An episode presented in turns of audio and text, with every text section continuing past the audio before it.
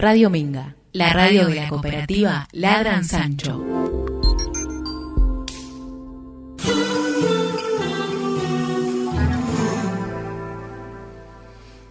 Cuanto más confías, eh, cuanto más conoces, más confías y menos temes, decíamos hace un ratito. Una plegaria de un pueblo norteamericano eh, originario, ahora que se habla tanto de, de los orígenes de los barcos y de las selvas y los mayas y todo eso.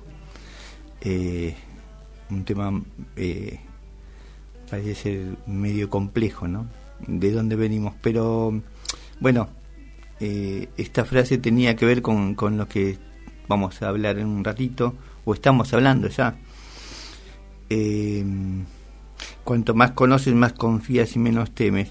Eh, el conocimiento te da la posibilidad de abrir una puerta y esa puerta eh, te da la posibilidad de ver y ese ver eh, conocer. Y en, el conocer se despejan los miedos por lo menos esos miedos son sin razón no habrán otros que se sostienen es eso eso es cuestión de cada uno. Pensando un poco en, en, estas palabras que yo llamo editorial eh, recordaba una anécdota que charlaban entre dos personas de mi generación, tendrían un par de años más que yo. Tengo 56, así supongamos entre los 55 y 60 años. No hace mucho, el año pasado, eh, en una esquina estaban los dos hablando y yo me acerqué a saludar a uno de ellos hola, ¿cómo le va? ¿Qué sé yo? Y escuché la anécdota que, contaba uno de ellos que decía que hablando de un tercero que decía, ah, era marica. Y nosotros lo, cada vez que lo veíamos le pegábamos para que deje de serlo, ¿no? Eh, no es literal, pero casi. esa era la idea y yo me quedé pensando, digo, y con mi mala memoria, eh, todavía guardo en mi cabeza esa historia, ¿no? O sea, alguien decidía que pegarle era un buen, eh, una buena manera de sacarle lo maricón a una otra persona.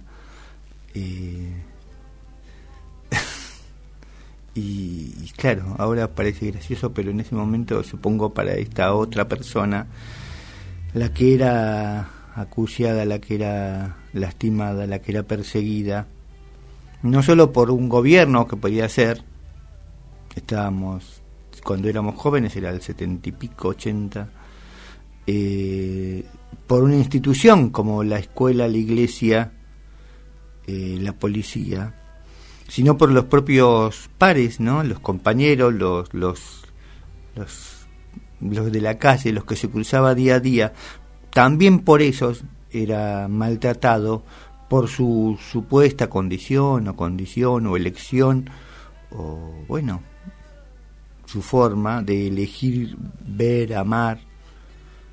Digo todo esto porque yo no conozco de quién hablaban y tampoco es importante tampoco es importante si era o no era si digo tampoco era importante con quién se acostaba sino qué pasaba con el otro no eh, digo quién, es quién para eh, decidir sobre el cuerpo del otro. Entonces yo decido que eh, los que visten de azul eh, merecen castigo.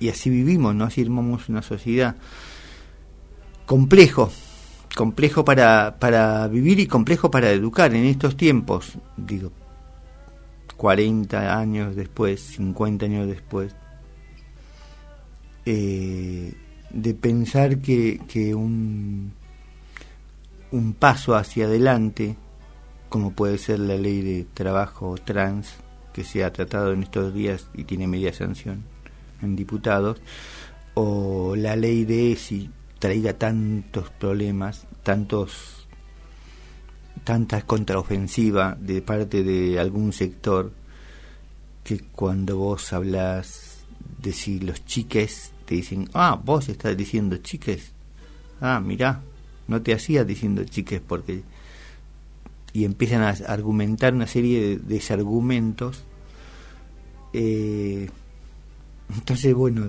pienso esta sociedad cambió cambió en algo hemos crecido hemos madurado o simplemente bueno pasan los años.